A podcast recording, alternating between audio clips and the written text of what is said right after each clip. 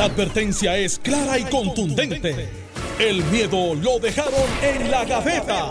Le, le- le estás dando play al podcast de Sin, miedo, de Noti1630. Muy buenos días, 9 en punto, aquí en el programa Sin Miedo por Noti1 630. Les saluda Iliana Rivera de Liz, aquí por el 630 de su radio y ya aquí en el estudio el senador Carmelo Ríos y también Ángel Matos, representante. Buenas tardes. Bueno, buenos días. Y buenas noches para que todo el mundo, para, para que este- la- lo- el saludo sea de me 24 horas. Por si acaso lo la escuchando. otra parte del mundo también, Saludos para ti, sintonía. para Carmelo y el país que nos sintoniza. Saludos a Tiliana, saludos a Ángel, saludos a Alex y Alejandro. Como verás, yo no soy el problema, son ellos. Porque cada vez que está Ángel y Alejandro, yo llego photo finish. Hoy que no está Ángel y Alejandro, llegué tiempo. 15 minutos antes. Para que tú veas que es un Bueno, asunto es de ellos, no soy yo. Sí, ah, y empezamos el programa a las 9. Cuando está Alex, empezamos a las 9 y 5. lo cual yo va, va de voy a aprecio porque esos son los 5 minutos yo tirarme de pecho en home play. Y llegar ahí safe. Photo finish. Siempre. Pero llegaron a tiempo.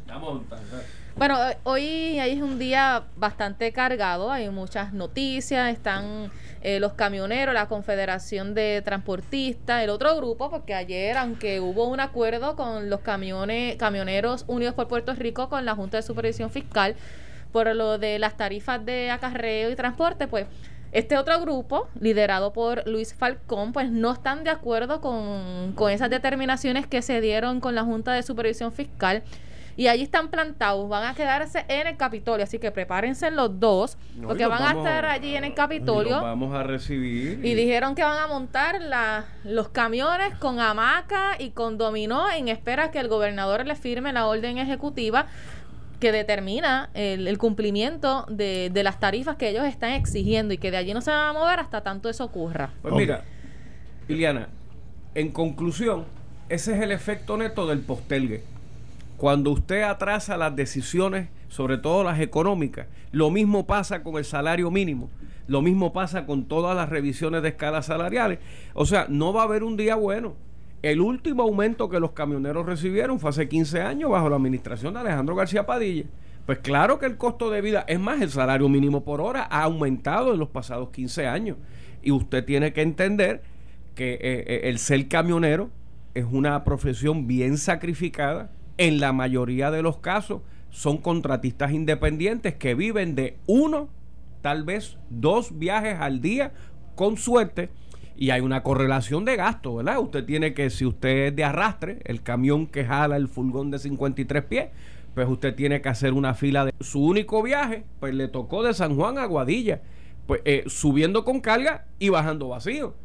Y obviamente pues hay un diésel, hay un empleado, o está su salario, y está el deterioro de las gomas, los frenos, todo.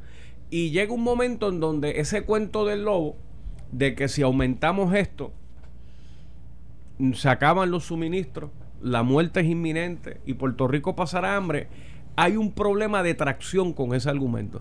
Porque fíjate, con el COVID la gasolina bajó a 40 chavos, ahora está a 80 y nadie grita.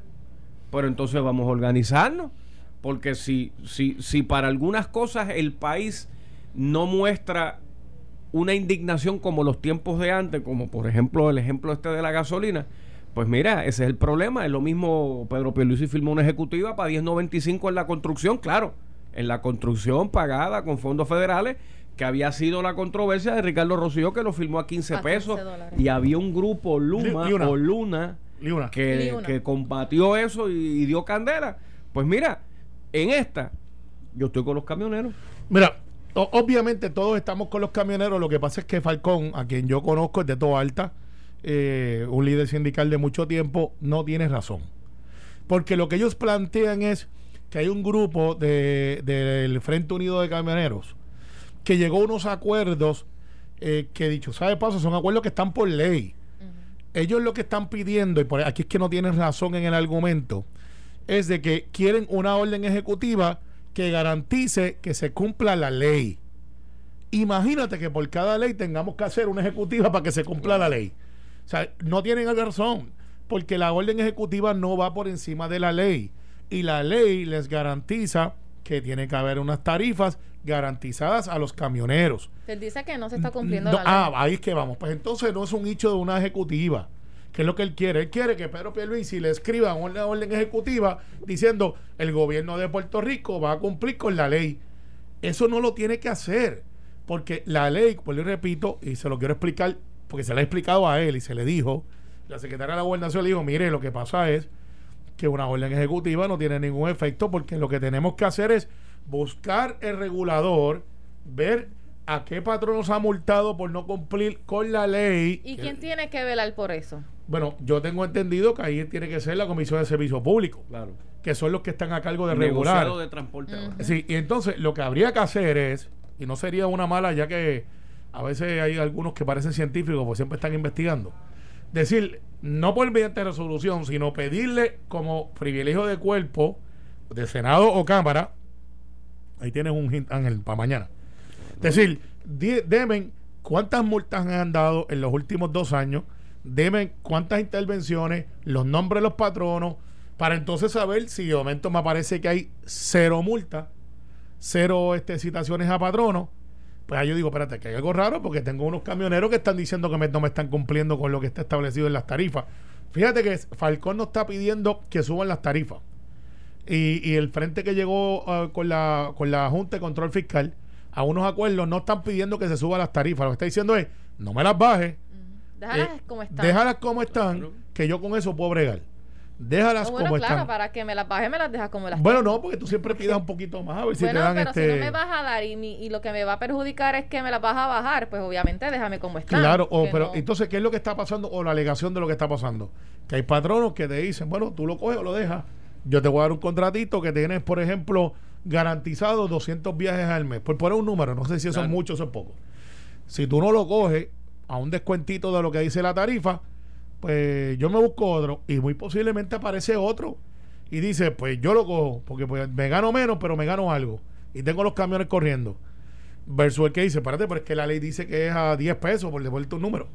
Dice, no, pero aquel lo está haciendo por 9.85. No, bueno, pero también hay que hacer cumplir la ley. claro, pues entonces... El negociado que tiene que investigar. Claro, hoy día lo que está pidiendo Falcón es algo que es inoficioso. Si yo fuese eh, eh, el secretario de Gobernación o el gobernador, le envío una copia de la ley, eh, se la firmo a mi amigo Falcón con mucho aprecio, esta es la ley. Y se la entrego porque dice, mire, esto es la ley.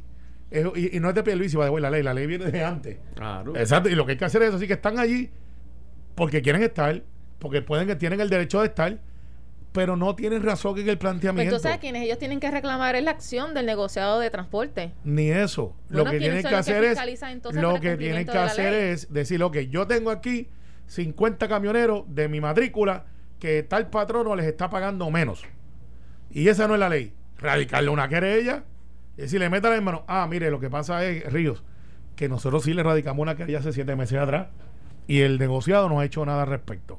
Ah, pues ahí tú vas donde el gobernador o vas donde la secretaria de la gobernación o vas y le dices, mire, usted tiene allí unos comisionados que, esto es un ejemplo, no estoy diciendo que está pasando, que no están cumpliendo con la ley. Ángel Mato está llevando de punto A a punto B y yo tengo aquí los viajes y tenemos cuando estamos pagando y aquí está la tarifa y están en violación de la tarifa.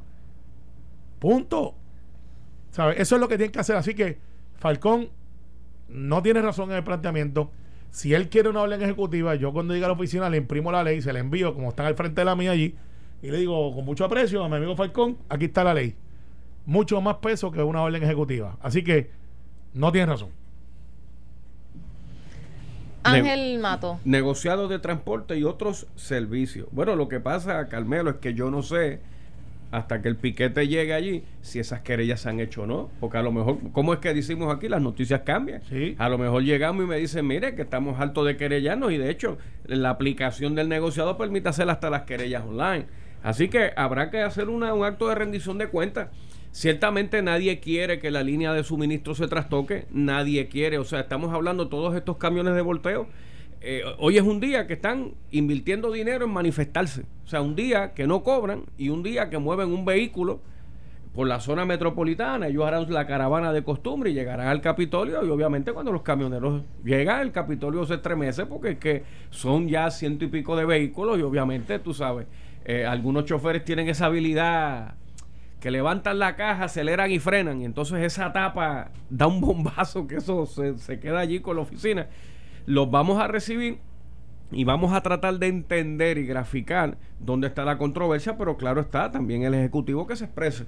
Sí, ya se expresaron. De hecho, y Falcón hizo una entrevista esta mañana aquí, eh, bien temprano, y lo que dice, yo quiero una orden ejecutiva firmada por el gobernador, porque no confiamos en fulano, no confiamos en fulana, y, y no, y, y, cuando le preguntan de la ley, no, no, yo quiero una orden ejecutiva. Pues no, no, lo que tú quieres, lo que dice la ley.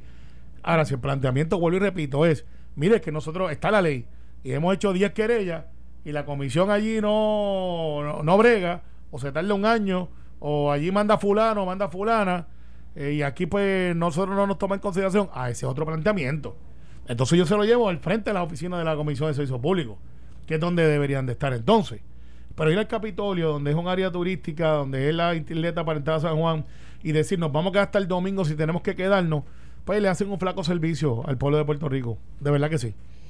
Bueno, ya pasando a otro tema, hoy se da comienzo a una de las vistas públicas relacionadas pues al nombramiento de la secretaria de Educación, Elba Ponte. Y todo esto se da en medio de cuestionamientos. Eh, habían personas que estaban opuestas a, esa confirmación, que de hecho se espera que sea el jueves, ¿no? Que baje. hoy, hoy es la vista. Y el jueves. Por lo general, eh, una vez tú tienes una vista, te dan las 24 horas lo que recoge todas las ponencias, eh, citas una comisión esa comisión entonces tú recoges la firma y el jueves sería razonable, pero si llega el lunes tampoco debe de, ser como un motivo de alerta. Y dado a lo que ha acontecido después de este comienzo de semestre híbrido de, de, las clases, ya hay maestros, la Asociación de Maestros está pidiendo pues que de nuevo se retiren los estudiantes y que sea todo digital por la situación de la Semana Santa, pero el, el científico Daniel Santos, eh, que habló, Daniel Colón, que habló esta mañana con Normando Valentín, dice que los contagios de los de los niños no se dan en las escuelas, o sea, no lo está correlacionando a lo que está pasando sobre el COVID-19 y que prácticamente pues no, que no se debería de cancelar lo que se está dando ya en las escuelas. Como se ha dado ese panorama, el comienzo y la logística, debería de ser confirmada la secretaria. ¿Han visto que, que su percepción pública ha cambiado, eh, positiva o cómo lo ven? Mira, eh, si tú hubieses puesto a Elba Ponte a la, a, la, confirmación hace dos meses atrás, obviamente no hubiese tenido ninguno de los votos del Partido Popular y, Henry Newman siempre se ha expresado que estaba en contra. ¿O sí? Sí, sí, así que tendría nueve votos nueve votos.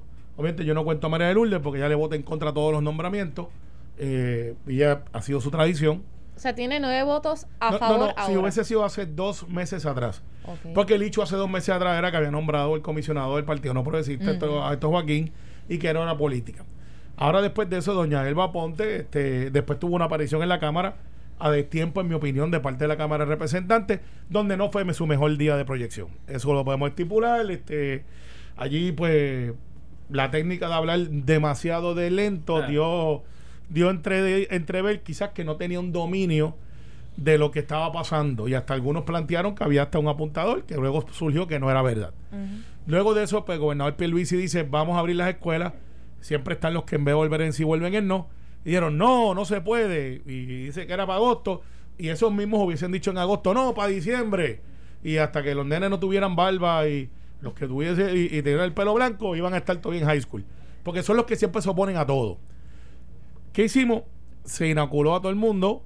O sea, que se le puso la inyección a todos los maestros, tienen, están inmunizados, que era el riesgo alto, porque los niños sabemos que, aunque sí lo contraen y alguno que otro pudiera tener una predisposición por su característica genética de, pasarla mal, la verdad es que la inmensa mayoría son asintomáticos o, o lo resisten el virus abrimos las escuelas. No se iba a abrir ninguna escuela. Abrimos 15, 30, 45, van por 100. Se está certificando los nenes están contentos. Tú has visto, hasta Jerry ha tratado de buscar a un nene llorando y no lo encontraba. Ay, Dios mío. Eh, eh, Jerry estaba al frente de una escuela tratando de ponerle el pie a un nene para que se cayera y cuando empezara a llorar, ¿verdad que tú no quieres estar aquí? eso me gusta porque se ve que Carmelo está bien al pendiente de nuestro contenido y de las redes sociales de Notiuno en Facebook. Sí, claro, porque ayer hay que velarlo. ayer hay que velarlo 24-7. Entonces, al final del día eh, por eso que le digo Barbarito, que era un personaje que decía, oh, yo odio la humanidad. Entonces, ¿qué pasa? De Héctor Travieso. Exactamente. ¿Qué pasa? Eh, Doña Elba ha abierto las escuelas y ya como que se ha disipado esto. Yo creo que hoy, hoy, a menos que no pase algo extraordinario, yo creo que hoy va a salir bastante claro de que ella va a tener los votos. Puede pasar cualquier cosa, pero de abrir las escuelas, sí, la asociación de maestros tiene un argumento que se derrotan ellos mismos cuando dicen debemos de hacerle caso a la unidad de salud dentro de eh, y yo digo, pero espérate, si está el Departamento de Salud en el protocolo, está el CDC, bajamos de 6 a 3 pies la distanciamiento social, eh, todas estas cosas, ¿cómo es que ellos quieren virar para atrás cuando tienen acceso a Doña Elba todo el tiempo, que era la presidenta de su gremio? O sea, no se sostiene, no se sostiene, no se sostiene. Yo creo que Elba Ponte, hoy, hoy, no sé si pasa raspando o no, con, lo que sea pasa, hoy tendría los votos. ¿Y la delegación no progresista, todos van a votar a favor? No, no. Eh, compañero Henry Newman ha dicho desde el principio que él no favorece el nombramiento. Y se mantienen que no Él se mantiene en esa posición y pues él ha explicado sus fundamentos. Yo no estoy aquí para pasar juicio sobre lo que él piensa o no piensa. Este, pero los demás, Caucu, eh, eh, acuerdo de Caucu. No, ni siquiera es acuerdo de Caucu. O sea, tan, tan suelto. Eh, sí, suelto. Y, y, yo creo que el argumento más poderoso es esos nombramientos del gobernador. Ah, el gobernador, lo puede, el gobernador lo puede remover cuando quiera, porque eso lo escoge el gobernador. Bueno, sí, pero a veces se reúnen, obviamente, en Caucu para determinar, todos vamos a votarle a favor. En este no es así. Bueno, el, el, el, el primero que se cuelga a la hora de considerar un nombramiento, a veces es el propio nominado. Eh, de más está decir que no voy a bajar mi velocidad de análisis para no torturar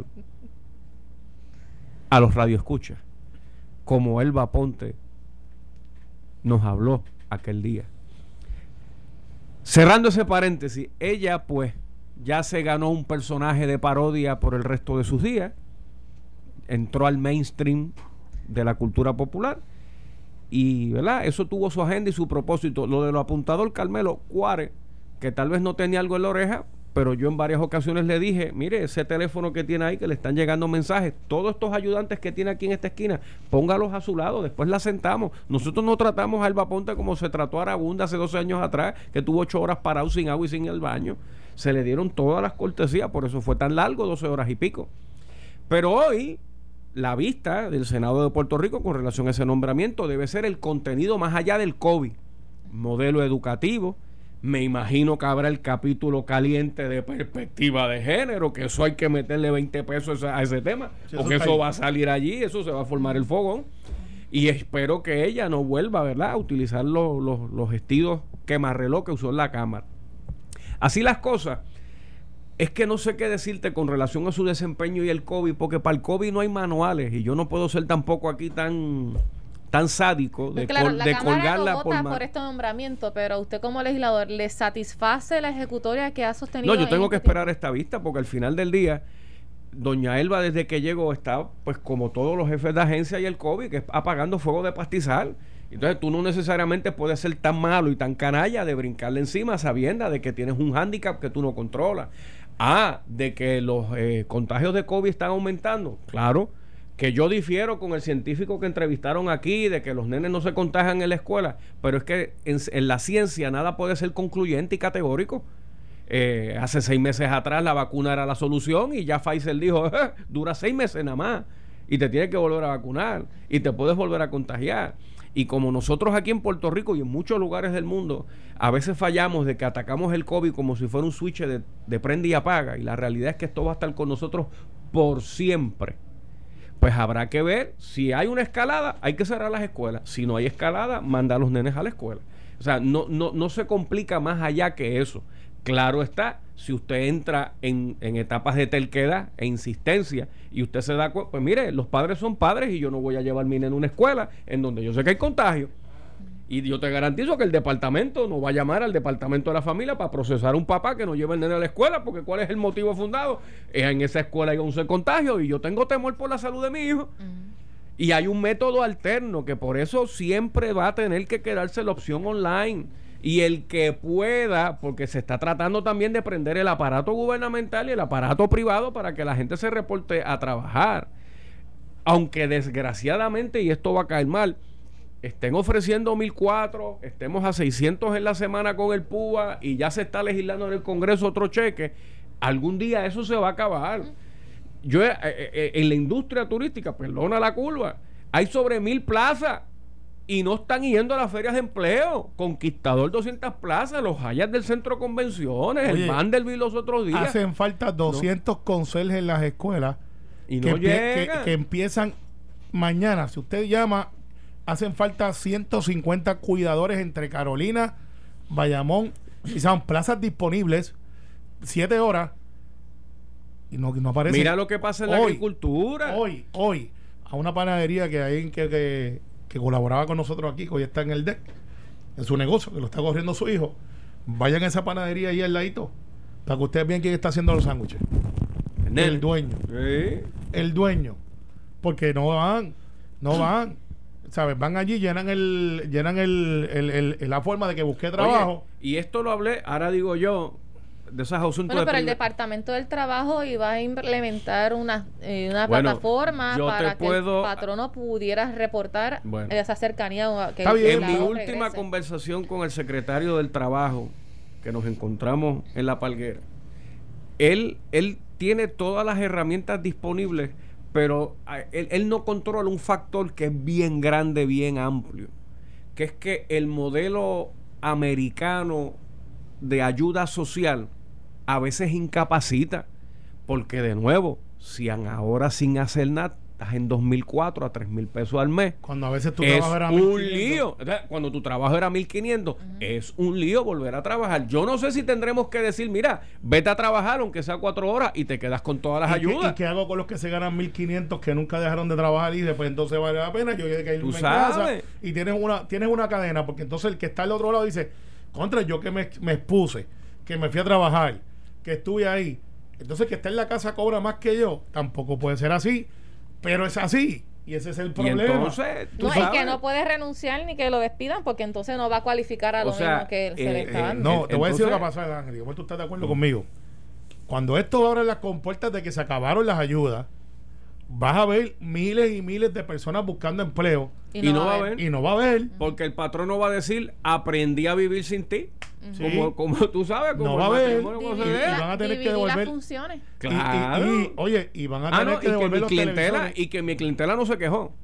O sea, porque parte de esto es, si el hijo de Manolo está haciendo sándwiches y todo está normal y el ritmo de venta sigue igual, Llega un momento que dice, a mí no se me cae un canto hacer una vez más, la técnica y comparto con la gente. O sea, la gente se amolda a las circunstancias, por no decirte la gran cantidad de gente por cuenta propia. En el Metropol hay 200 openings ahora mismo. Mira para allá. Y porque no usa con nosotros.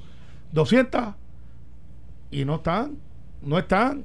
Y eso es un restaurante de high volume que tú, si eres mesero, yo que fui mesero en una ocasión en mi vida como estudiante, las propinas son buenas y tú puedes ganarte 150 pesos en propina en un turnito más tu salario. Son buenos. Y dicen que no, que no, no van, no van. Yo tengo gente que, por lo general, cuando hay cambio de gobierno, cuando hay cambio de gobierno, eh, hay gente que en Capitolio cesan funciones. Y cesan funciones porque el presupuesto de mayoría baja uno de minoría y así por el estilo. Por lo general, para esta época, yo tenía una lista de espera de 100 personas. Mire, ayúdenme a ver si podemos para yo, pues trabajaron con nosotros. Al día de hoy no hay ni uno en la lista de espera. Están, y de hecho, sé de casos que le han ofrecido, mira, para que vengas aquí y, y, y, pues empecé a trabajar. La gente que está ahí dice, no, no, yo voy a correr esto hasta septiembre. Eh, de verdad que me voy a quedar en casa. No, no vuelvo. Bueno, es que yo, mi, ¿tú sabes cuál es mi preocupación? Es que el, se acabó el 2021. Ya estamos, o sea, ya se fue el primer trimestre. Ya tú puedes con la experiencia que tuvimos el año pasado, decir que no va a haber cambios trascendentales en los próximos tres meses. Y cuando ya tú estés llegando a mayo, a junio, te darás cuenta que hasta septiembre no va a haber cambio. Yo me temo que el 2021 va a ser bastante parecido al 2020. Sobre todo si viene todo tranqueto. Estás escuchando el podcast de Sin, miedo, de Noti 1630 la burbujita la vamos a pasar al área oeste. Y mira que ha estado desaparecido, que se había cogido unos días. O sea que vamos a hablar de lo que fue la Semana Santa en el oeste. Eh, sí, y los que no andaban tan santos. Ay, pero ustedes como que se ahogaron. Sí, no, no, que le traigan agua aquí a Ángel Mato, un poquito de agua. Mire, ayer el alcalde de Mayagüez, José Guillermo Rodríguez, emitió una comunicación escrita donde Con el sello de República Dominicana. que se reincorporaba que se reincorporaba en el día de hoy pero él dijo que no estaba fuera de Puerto Rico yo no sé apareció. dónde se fueron en, el- en el, Nunca en el apareció. avión Apareció, chico, este, le- lo cogieron en unas fotos caminando por el pueblo. Sí. Pero ¿y Sí, de cuándo era esa sí, foto? Tú, tú te, tú te fuiste a Tim McCoy, que no, se montó del avión. No, no, él, se montó, él- en- él se montó en el avión, él lo sabe. En los aeropuertos la gente está allí, la gente lo ve y sabe. Y, y él, y él es una persona que es distinguible de lejos. Por sus peculiaridades, ¿sabes? Es, distinguible. de- Tú lo ves, tú lo ves de lejos y dices, ese es Guillito. Sí, pues Ah. ¿Por cuál característica, Carmelo? Ajá. por la misma que tú estás pensando. Por la misma. Pon O sea, el tema, Iliana, pon el tema, que esto se va. va a poner Bueno, aparece el alcalde. Mucha gente ya está esperando que por fin emita sus declaraciones respecto a la investigación que, que salió a relucir por parte de las autoridades federales y eventualmente este revolú que ha salido con las instalaciones municipales que las dio a unas eh, unas Una unas cooperativas, municipal. unas corporativas, que de hecho hoy hay una conferencia de prensa del presidente de la Cámara Sí, eh, para hablar eh, de, de una investigación que al parecer van a hacer sobre esas corporaciones Pues municipales claro. con fines de lucro. Claro. O sea, a las 10 y 30 que vamos a estar Hoy, pendiente. Luego, claro, hoy, luego del receso, porque es que el viernes, el vi- viernes previo a la Semana Santa, a las 4 de la tarde, pues medio mundo del PNP radicó investigaciones. Que caramba, si tú sabes que la estás radicando cuando empieza el receso, pues para colmo después decían que no queríamos aprobarlas y yo mira es que hoy es martes santo, o sea que, que no puedo hacer nada. Bueno, pero para otras cosas se bajan por descarga muchas cosas. Sí, pero si a sabiendas desde hace un mes que la semana mayor se iba a observar completa cerrada, pues chicos, en la política se requiere mucha honestidad intelectual, porque si tú quieres bajar y ser un tirapiedra, bueno, así la vida te jugará. Hoy, como un todo, ciertamente vamos a estudiar esa quinta jerarquía que tienen los municipios autónomos, que le da todas las facultades de la nueva ley municipal para hacer eso y tristemente mucho más. Ciertamente lo que pasó en Mayagüez, que para algunas cosas el gobierno federal ha indicado que puede haber delito, presunción de inocencia y que desfile la prueba. Pues la realidad es que, déjame primero atender el comportamiento de Guillito antes que se me olvide el pensamiento. Es que yo desconozco si Guillito tiene instrucciones del gobierno federal y se lo ha usado como testigo de cargo. Bueno, pero que no diga que hablar. Pero es, tan, bien, es tan difícil ampararse en, en explicar. Miren, Bu- bueno, lo que- entendemos lo que ustedes quieren, la información que ha acontecido, pero hay una investigación a nivel federal y que a nivel estatal entonces ahora se estaría encomendando algo. escala. Ah, bueno, ya, ya veremos, ya veremos la- las de a nivel estatal, porque si a nivel estatal quieren chequear todo lo que pasó en Mayagüez. Pues mira, en Aguadilla hay un hotel que costaba 16, terminó en 30, falta 10 millones para acabarlo y hay 5 millones en muebles que no aparecen. Ese es el hotel de Aguadilla que hizo Carlos Méndez. Y atrás están las cascadas destruidas de Aguadilla, una millonada también, y las pistas de patinaje que nunca abrieron, millones votados también. O sea, que si vamos a usar la escala de Mayagüez como un todo, en todos los municipios que hay una transacción perdidosa que se investigue. ¿Y sabes qué? Pues entonces nunca justicia podrá hacer nada porque serán miles de investigaciones. Bueno, pero para eso Mira. también están las auditorías que se realizan en la oficina pues, del Contralor claro. y que hagan Bueno, sus referidos mira, A lo que correspondientes. quiero llegar y no identificar eso que minuto. falta. Está bien, Ileana, pero sin robarle tiempo a Carmelo, es que es bien amplio y bien discrecional la facultad que tiene un alcalde porque para eso fue electo. Y todos te dirán lo mismo. Yo hice esto pensando en el mejor interés de mi pueblo. Y no me salió, pues me escraché. Ahora O sea, bien. eso- hay unos elementos que, que tenemos que empezar, ¿verdad? En las declaraciones que dio el fiscal Muldrow en sobre que algunos interpretan que excluyó al alcalde, a la figura como tal, pero si más recuerdo, él dijo que, Que la los víctima es el municipio. el municipio. Bueno, pero el municipio no coge solo, el municipio es un abstracto, el municipio es un edificio. El Claro. municipio está relleno de gente. ¿Y quién pero es gente? pero El entonces esas declaraciones no podrían excluir del todo al alcalde, porque Por él no dijo bueno, el alcalde el fue caso". el defraudado por fulano de tal. Bueno, a- y tampoco apareció en el indictment el hilo conductor de que a las 3 de la tarde en el parking del shopping de Mayagüez apareció un la persona A con un saco de chavo y se lo entregó en la mano al alcalde. Que ahí es donde quedaría configurado un delito. Y yo, lo que llega el momento de separar lo que es la política, la politiquería, los piquetes y toda esta cosa, y vamos al indictment a la sustancia. Habrá un descubrimiento de pruebas. Yo no sé si ya hubo lectura de acusaciones, simplemente se gestaron. Y, y, olvídate que esto se va a tardar, porque entonces toda esa gente tiene que contratar defensa. Estarán los que gritarán public defender porque se cantarán pelados.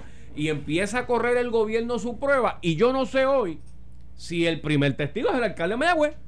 Mira, eh, Guillito, su primer orden de los asuntos, de hecho, le damos la bienvenida a Alex Delgado, que acaba de pasar por el pasillo por ahí. ¿Sí? Sí, sí. Ah, eh, que él estaba en Eastern Time, parece que sí estaba en Carocola. Entonces, aquí lo que pasa con Guillito es lo siguiente: esto es autoinfligido por su mal manejo de la, de, la información y el evento. Porque él desde el saque, eh, todo el mundo plantea la premisa que este es un alcalde de 28 años. Eso le da, como dicen, un, un comodín de que pues tiene 28 años, mire, yo estos 28 años he sido una persona honesta, esto, y empieza con eso, y me ha pasado esto, y yo siento vergüenza ajena, y, y pues mire, sí, fue un error, fue una negligencia, pero yo lo voy a resolver, y a lo mejor pues cogía dos o tres cantazos, porque los iba a coger como quiera, y pues eh, estuviéramos hablando de, de la vacunación y cómo tenemos que acelerar la vacunación. Pero no fue así. Arrancó corriendo, literalmente, dio una sola entrevista a un medio que él controla, lo cual yo no lo puedo culpar por eso. Eso es una estrategia válida. Yo voy donde yo me siento cómodo, donde yo sé que yo puedo controlar y llevo el mensaje que yo quiero llevar. No le salió bien y optó por montarse, irse. Eh, nunca puso ni un periódico leyéndolo aquí desde Mayagüez, así como hacen cuando la gente que dice estoy vivo, que le ponen el periódico del día y, y dice, ¿viste que estoy en Puerto Rico? No eh, pues, mandó en una persona que no estaba ni en el orden sucesoral eh, para poder atender los asuntos y le pasó por encima al vicealcalde. El vicealcalde se enteró cuando se enteró por las noticias, porque eso hasta salió público, y ahí levantó una bandera bien grande, porque entonces su planteamiento, que fue de los pocos que hizo, fue, yo no sabía nada de eso, yo no tengo que ver nada con eso, y después aparecieron escrituras de él eh, tratando de hacer lo que él dijo que no se podía hacer que era eh, hipotecar o, ponerle no hipotecar, eh, el poner, ignorar entidades municipales. Pero sí eh, puede. Eh, sí puede, pero para él decía que no, que no, que no podía y que no se van a eso y él aparece firmando, porque él es el presidente de la misma corporación a la cual se defraudó. Lo que se está investigando ahora es un asunto estatal, no es el municipio de Mayagüez está demandando esa corporación para después que, salió público, la misma corporación que él preside. Que ahí es que está la gran contradicción, porque son gente que él escogió, que él es el presidente. O sea, él no tiene mucha explicación que no sea aceptar la culpa y decir, investiguen lo que ustedes quieran, yo le doy la bienvenida y aquí están los documentos. No lo va a hacer. No, lo va a hacer. Después de tanto tiempo en espera, va a mm. decir que hasta tanto en cuanto no culmine la investigación que se lleva en ambos foros, pues está bien. pues si eso es su contestación, va a seguir saliendo cosas porque es un municipio de 28 años donde él tiene que haber hecho enemigos interiores y exteriores y ahora te lo digo yo, no, no como secretario del PNP, sino como analizando la noticia y la experiencia previa, todos esos enemigos interiores se van a juntar, van a empezar a filtrar información de diferentes otros asuntos y Guillito no sale del problema. ¿Podrá desvincularse él del conocimiento de lo que estaba ocurriendo en el municipio de Mayagüez? Claro no, sí.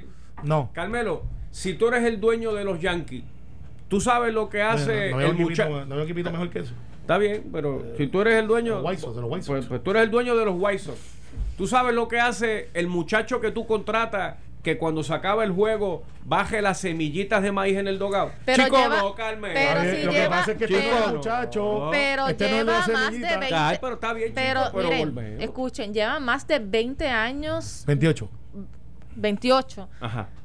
como alcalde. Ajá debe de conocer o al menos que le hayan notificado lo que estaba lo que estaba filmando.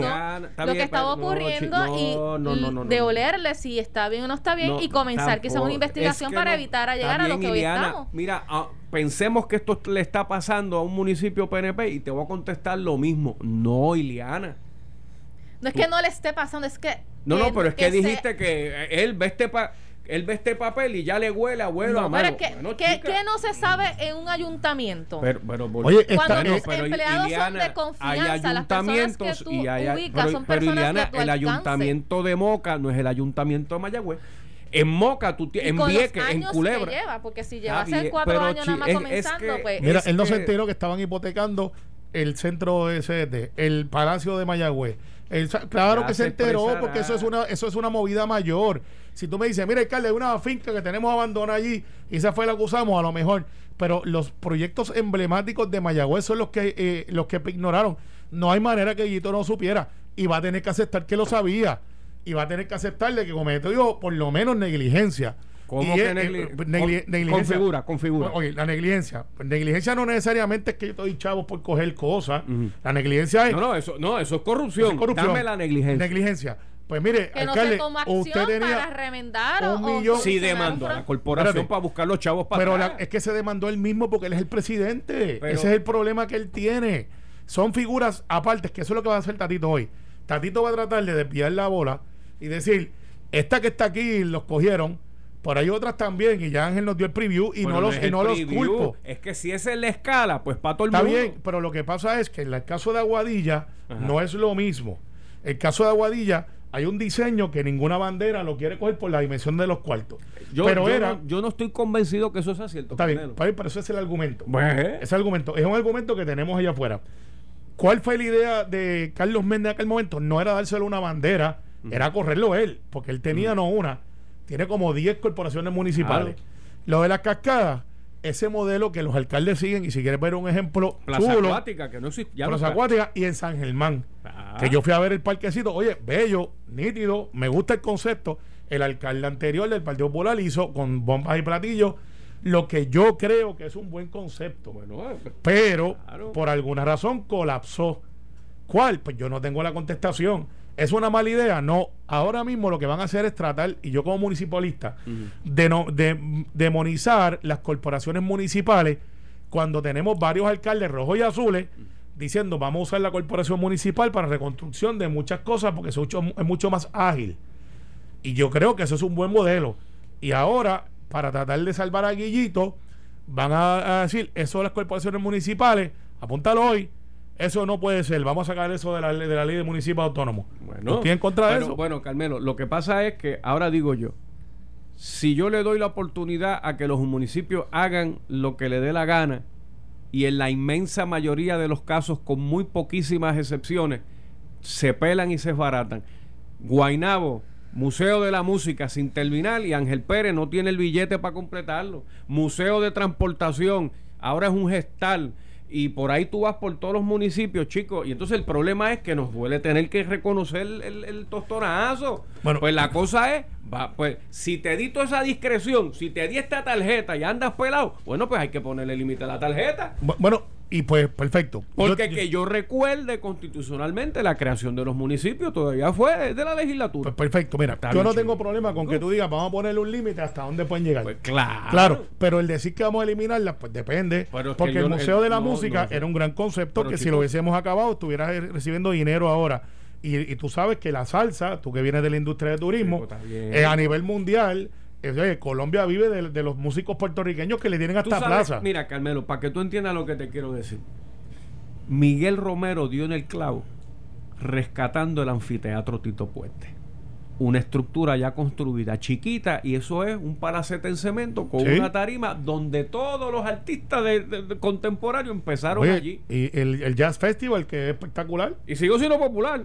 Pero tengo que conocer que Miguel Romero dio un palo ahí. Porque ahora él dice: Mira, aquí que venga todo el mundo a hacer sus chavitos porque eso va a cumplir con el 30% de, de, Oye, y es una plaza al aire es una plaza al aire libre. Y al aire libre. Al aire pues, libre, que es lo que está buscando la gente. o sea, estamos estamos viajando la película de Michael J. Fox es Back to the Future, pero ahora es Back to the Past. Y aquí tú tienes viajar hacia atrás en el tiempo y tratar de llevar tu finanza a lo que fue tu mejor momento. Está bien, pero, pero aquí no podemos, perder, no podemos perder de perspectiva que estamos hablando de 9 millones de dólares. O sea, no fue como que se fuera una película y se cayó el popcorn. Es que 9 millones de dólares que se perdieron, que a lo mejor no recuperamos. Y alguien tiene que responder por eso. no puede ser un... Pero entonces, ¿y los 50 millones del edificio Ramallo de Jorge Santini? Pues también hay que responder. Pues hay que responder. Sí, sí, pero que es que Domingo Emanuel y no ha gritado. Ah, bueno, pero, gritó pues, pues, pues, No, no, fíjate, Domingo Emanuel ni gritó. Yo creo que Domingo Emanuel fue porque yo hice la denuncia, Quiquito Meléndez radica una querella, o sea, es un proceso, deberían de hacer lo mismo. Ahora, tú sabes lo que sí me preocupa, y, es que faltan varios minutos, pero no quiero dejarlo pasar, para que sea noticia aquí primero en Noti 1. Tenemos que ir a las masivas. hoy, no, hoy yo le voy a plantear al gobernador Pierluisi y a mi amigo Carlos Mellado que tenemos que usar la Guardia Nacional más. Estamos en una posición privilegiada, pero, y tú que estuviste conmigo allá, yo en otro eh, en otra escena parecida a la tuya, porque yo le tengo terror a las agujas, eh, en, en, ese asunto de la, si quieres ver una foto divertida. Tengo, tengo que hablarte sobre el, sobre la confirmación de Carlos porque me puyó duro. Sí, no, no, y a mí me fue Conchi Longo y se me olvidó que yo en algún momento dije algo de Conchi y se la desquitó. no se lo olvidó a ella. No, eso es bromeando. Me preocupa, Iliana, que tenemos capacidad de hacer mucho más vacunas. Eh, hay gente que está viendo esto como un negocio. Cada vez que alguien le pone una inyección, no estoy hablando de voces ni de la Guardia Nacional, pero centros de CUI de 330 y CDT están cobrando 40 dólares por ponerte la inyección, que es gratis. La inyección es gratis. Ah, pero te cobran. Ah, le cobran, le cobran al 40 dólares. La Guardia Nacional no cobra y Voces tiene un grant, ¿sabes? El eh, eh, sí, no, entonces Voces, que él, yo creo que soy, yo soy fanático de ellos, tienen un grant de 9 millones de pesos, o sea que no le cuesta al gobierno de Puerto Rico ni nada de por el estilo. Y se está dando una anomalía que le están dando muchas de las vacunas a los centros 330 y a los CDT y tengo compañeros que han dicho, mira, hay todavía vacunas en los centros 330 y en Voces, que hicieron un, un gran esfuerzo y le quedó espectacular al Departamento de Salud y Voces, allá en el centro de convenciones, 10 mil personas y después un tapón de gente que quiere llegar. Bueno, fue que. No, bueno. Sí, porque la gente empezó a decir, vente para acá. un, mensaje. un, intento de sabotaje cibernético. Sí, claro, pues mira, pero ¿sabes qué? Deberíamos de hacer, si queremos llegar a julio sin que estemos ahí, y hoy yo le voy a plantear al, gobernador Pierluisi una idea que me trajo el general Reyes. Eh, mira, en la de Guardia Nacional, a las 10 de la mañana ya dieron las 300 vacunas que dieron y pueden hacer 24-7 si quieren o pueden hacer dos turnos de lunes a domingo, porque los sábados y domingos no, estamos vacunando, por lo que tengo entendido. De lunes a domingo, con la cantidad de jeringuillas, de jeringuilla, no, de vacunas que llegan, que son 18 mil, creo que semanales de Johnson, que fue la que me pusieron a mí, que es la de una vacuna. Esa, a mí también. Esa. Si, si eso podemos dárselas a la Guardia Nacional y a voces, ya sabemos que podemos vacunar del saque 20 mil. personas. Estamos hablando de 80 mil a 100 mil al mes. Pero si le añades entonces las 20 y pico mil que están llegando, que se las puedes dar a los centros 330, a los CDT. Sí, pero no puede ser 40 pesos la puya. Eso es lo que es. Pues, pues, pues entonces el Departamento de Salud tiene que intervenir, hay que ponerle un tope. Es que ese es el precio del mercado, creo. no, no, no, Creo. Bueno, bueno, es motivo, por eso lo traje aquí primero, porque lo voy a sacar. Ese, es el problema, chicos. el, el petróleo baja, para que baje se tarda mil años. Pero si hay una, al otro día le meten 10 chavos. ¿no? Por eso es que yo digo que me gustaría ver esto, me gustaría verlo con Carlos, a ver cuál es la explicación. Eh, pues no es un secreto que Carlos Medio y yo somos amigos, yo creo, y lo felicité porque hizo un gran trabajo. Pero cuando me enteré que vale 40 dólares cada vez que inyecta a alguien a otra persona de una vacuna que no pagaron, que la pagó el gobierno federal, eh, y de momento tú vienes e inyectas 500 personas, Mira, Carmelo, eh, duro. Un radio escucha nos escribe pero ven acá, Carmelo, el general Reyes no tiene acceso al gobernador. Sí. Ah, no es, no es, un, es, Alejandro que no está oyendo. Está, Alejandro, pues, siga sembrando plátano. Estoy seguro que sí, pero yo lo, yo lo saco porque es mi trabajo también, como parte del gobierno, asegurarse que toda la gente que yo represento, y la que representa Ángel también, y hasta los que están en el plátano como Alejandro allá, sembrando yuki y ñame, este, puedan tener el acceso más rápido, porque yo sacando matemáticas, que la mía está un poquito mejor que la de Tatito, eh, que decía que 2 más 2 es 4. Eh, al ritmo que vamos, no vamos a llegar a julio, vamos a llegar quizás hasta, hasta septiembre, octubre. Cuando pudiéramos en julio estar al otro lado ya. si hacemos esta medida de vacunaciones masivas todos los días. Todos Y la Guardia Nacional y Voces no nos cuesta. Vamos a usar esos dos primero para la gente. Mandamos para Carolina, mandamos para Ponce, mandamos para los estos. Se quieren vacunar. 3.000 se usaron bien usadas allí en el Guillermo Angulo. El mismo día, ¿verdad? El mismo día. Pues, pues vamos a hacerlo así en toda parte del mundo, en parte de la isla, y vamos a usar los que no nos cuestan. No sea que volvamos otra vez al negocio de la salud, donde hay algunos que ven esto con razón, como, oye, aquí chavito, chavito. Lucro. Bueno, eh, eh, ¿sabe? Es infame que se cobre 40 pesos por una puya. Yo sé que habrá una fórmula de costo y 20 mil y empieza el yoripar y yo no tengo problema. Pero entonces aquí vamos a tener que abrir los libros. Porque es que, como rayo, pues para apoyar a una persona que necesita la aguja, eh, los guantes, y, un valiente que se sienta ahí. No, no, un poquito de, alcohol, una gasita. O sea, es que no, no veo los 40 dólares ¿Me entiendes? Porque si yo con alcohol te limpio el brazo y con una aguja que tú lo compras en millares, o sea, yo no veo los 40 pesos. Ah, el profesional de la salud tuvo unos estudios y hay que pagarle. Pero 40 pesos la puya, no, pues, muchachos. hay que preguntar, hay que preguntar y yo voy a hacer esas preguntas y lo hago aquí primero en Noti1 para que Iliana pues después no me, no, me, no me dé el memo de, de, que por qué no, hablé. No, no, no, no. Pues vamos aquí a estar pendientes, le vamos a dar seguimiento en las razones de ese cobre y, y quién. ¿Y por qué no le estamos dando más a la Guardia Nacional y a voces que no nos cuesta? Y lo mismo, el centro de convenciones, que tiene un uso ahora mismo bastante limitado, pudiera usarse por una semana ininterrumpida y se... Oye, podemos usar el centro de convenciones por una semana 24 horas. 50 mil a la semana serían 200 mil en un mes. Ya hemos vacunado un millón. Si se vacunaron 10 en un periodo más o menos de 12 horas, pues estamos hablando de 20 mil personas cada 24 horas. Con, e, con ese y liberalizar entonces lo de las edades, porque ya, Florida, ya, Florida, ya, Florida de 18 para adelante, eh, ya están y usamos la, la, cita, usamos turno, lo que quieran usar el gobierno, o usamos, mira, aparezca aquí que los que son de una dosis. no, no hagas eso. No, digo yo, por, no, no, turnos PR y los tres sistemas de turnos tienen que funcionar porque el, el, problema es que después que Pfizer dijo que esa vacuna lo que dura son seis meses, hay gente que con tres meses se quiere volver a apoyar y se te cuela. ¿Seis meses lo que dura? No, dura seis, pero entonces, ¿tú sabes cómo es la gente? Pues entonces en el mes cuatro... O sea, que, o sea que la que tú y yo nos pusimos... Sí, en seis meses vas para el piso otra vez. Oh, hombre, no. bueno, 9.54, gracias a todos por su sintonía. Lo próximo, pelota dura. Esto fue, el podcast de Sin, miedo, de Noti1630. Dale play a tu podcast favorito a través de Apple Podcasts, Spotify, Google Podcasts, Stitcher y notiuno.com.